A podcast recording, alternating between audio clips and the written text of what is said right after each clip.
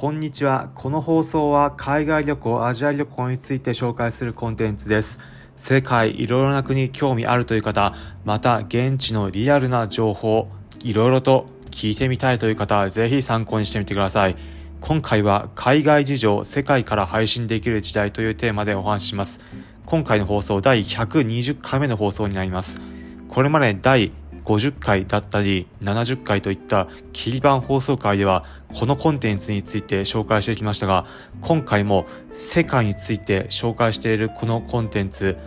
どういうふうなものなのか実際にやってみたところの経験から皆さんにお伝えしたいことを紹介します。今回紹介する世界から配信できるというところちなみにこの放送コンテンツもアジアにあるネパールから収録して放送しています。海外からでも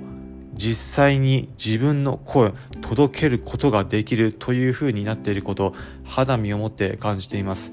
日本にいるから日本でしか配信できないという状況ではなくリアルタイムでも収録でも世界中からネットさえ通じればどこからでも発信できるということ実際の肌を持って感じています。皆さんもいろんなところ行った時にそういったことを感じることあるかもしれません。まあ、だからこそリアルタイムで現地にいる時で現地だからこそ感じたこと皆さんにもお届けしたいと考えています。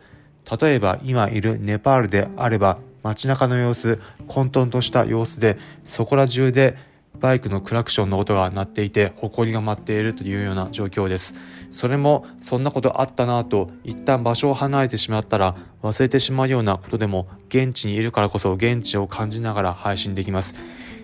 この放送をしている2022年の1月時点で日本大寒波が押し寄せていてとても寒い状況というふうになっていますがネパール首都のカトマンズそれと比べるとそこまで寒くないというような形です。夜であればコートを着なければいけませんが日中であればそこまで厚着しなくてもいけるというような状況です、まあ、こういったことも現地にいるからこそ肌身感じられることで皆さんにも世界どんなところあるのかなというところ私自身も海外旅行行った際現地の情報できるだけリアル感、手触り感を持った状況で今後皆さんにお伝えしていきます。皆さんが旅行する際に現地どういう風な様子なのかなというところ、現地にいるからこそわかる情報でお届けしていきますので、ぜひ皆さんも参考にしていただければ幸いです。ということで最後に今回のまとめです。今回は海外事情、世界から配信できる時代というテーマでお話しました。結論、世界いろいろなところからリアルタイムで現地の情報を配信できるようになったので、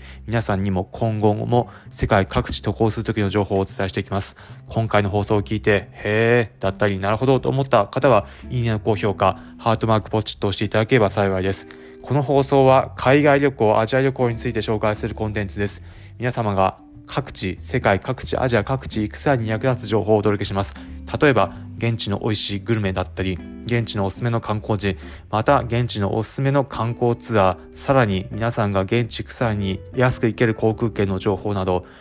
自分自身の実体験をもとにして現地だからこそ分かったことを試しにやってみたからこそ分かったことをお伝えしていきます。へえ、そうなんだだったり面白そう、また聞いてみようかなという方はぜひこのコンテンツフォローボタンポチッと押してみてください。それでは今回お聴きいただきありがとうございました。また次回アジア各地、世界各地でお会いしましょう。